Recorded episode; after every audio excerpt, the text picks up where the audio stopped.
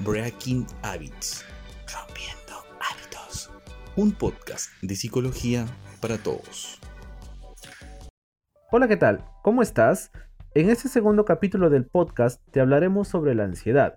Bueno, la ansiedad es un aspecto normal de todo ser humano, pues nos ayuda a adaptarnos a diferentes situaciones y condiciones que nos ofrece el medio, la sociedad y el mundo en el que vivimos para así poder realizar todas nuestras actividades que demanden un esfuerzo físico y mental.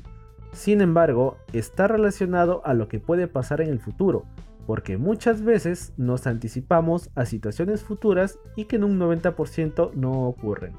Mira, te hago una pregunta, escucha con atención por favor. ¿Te has fijado que estamos un poco obsesionados con el futuro?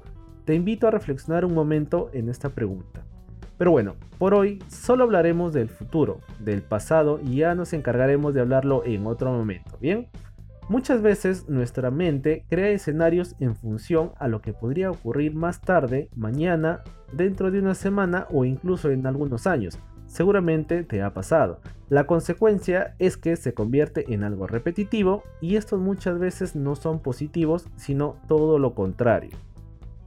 Mira, te invito a realizar un ejercicio que podría ser muy significativo para todos nosotros y para nuestra vida. Bien, lo que vas a hacer es lo siguiente. Todos los días vas a pensar en cómo sería tu mejor versión, en cómo tú podrías construir tu mejor versión. Aplica para todos los aspectos de tu vida y para cada una de las áreas en la que tú te desarrolles. Te lo dejo a tu criterio. Tienes toda la libertad de utilizar a tope tu creatividad puesto que estamos seguros que tu creatividad es tan grande como tus ganas de crecer en el día a día. Y dentro de un mes nos envías tus comentarios para saber cómo te ha ido. Es hora de empezar y estamos seguros que te irá muy bien en este ejercicio. Bien, retomando el tema, la OMS, que es la Organización Mundial de la Salud, considera que la ansiedad prolongada y sin tratamiento puede causar en la persona ataques de pánico, así como generar trastornos obsesivos compulsivos y fobias, las cuales suelen tratarse con ansiolíticos o terapias psicológicas según sea la gravedad del caso. Suena duro, ¿verdad? ¿Tú qué crees? Pero en muchísimos casos no prestamos atención a estos síntomas, dejamos de tomarle importancia pensando en que ya pasará. Seguramente en algún momento lo has pensado, y muchas veces no es así, es por ello que debemos estar atentos a todos los síntomas tales como sensación de amenaza, agobio, tensión muscular, dificultad para respirar, entre otros síntomas presentes en la ansiedad. Como lo mencioné en el podcast anterior, no debemos normalizar ciertas actitudes o emociones o también sensaciones que representen una amenaza para nosotros.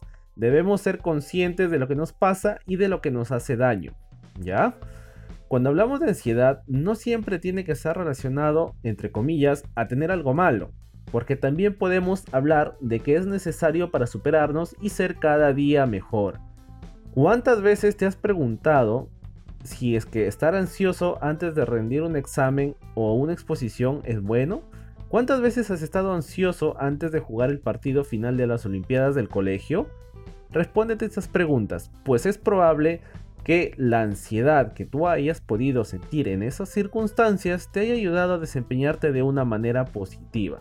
Ya ni te cuento de los fanáticos de los clubes más grandes del mundo jugando un partido de la UEFA Champions League, porque la ansiedad en esos momentos está a tope y probablemente sea uno de los factores que los lleve al éxito en sus partidos. E incluso, te hago una pregunta. ¿Te acuerdas cuando nos hacían practicar la lectura en voz alta y contabas los niños que faltaban para que llegue tu turno, probablemente te ha pasado. Y de alguna manera eso te ayuda a estar preparado frente al evento que tú vas a tener que pasar. Entonces, tienes que tener en cuenta que la ansiedad probablemente tenga mucho que enseñarnos y nos va a servir para poder adaptarnos a diversas situaciones que se nos presente en el medio. Asimismo, la ansiedad siempre va a estar presente con nosotros en todo momento y en todos lados, por lo que debemos aprender a gestionarla y que nos sirva para mejorar. ¿Y tú, cómo la vas a gestionar? Aquí te dejo unos tips para que puedas practicar y mejorar en las situaciones que estás pasando ahora. En primer lugar, puedes hacer uso de los tips mencionados en el podcast anterior y apoyado en las técnicas o herramientas que te voy a mencionar a continuación. La primera herramienta que te brindaremos es que antes de dormir puedas planificar tu día perfecto. Piensa en cómo sería tu día perfecto, descríbelo tal cual como te imaginas. Haz uso de tu creatividad, pues te recordamos que tú tienes un potencial enorme capaz de crear y de construir tu propia versión. Cada noche escribe cómo sería tu día perfecto. Tienes que planear qué harás, con quién, cómo, dónde, de qué o quién se mantendría alejado, entre otros aspectos que tú puedes tener en cuenta. Al final la jornada siguiente, al finalizar tu día, lo vas a evaluar del 1 al 10, siendo del 10 significa que es el mejor día posible o tu mejor día posible. 9, un día sobresaliente. El número 8, un día excelente. El número 7, un día notable. El número 6, un día bueno. El número 5, un día malo. El número 4, un día poco peor de lo habitual. El número 3, un día malo. El número 2, un día terrible. Y el 1, el peor día de mi vida. Lo presentado te ayudará a situarte en el momento presente, lo que es importante para liberarnos de la ansiedad. Excelente, estamos seguros que cada una de las herramientas que te brindamos te ayudarán a mejorar en tu día a día y a generar cambios positivos en tu vida. Bien, la segunda herramienta que te brindamos es escribir una carta para tus días malos o para tus días de lluvia, es decir, para cuando sientas ansiedad y creas que no cuentas con los medios necesarios para poder manejarla.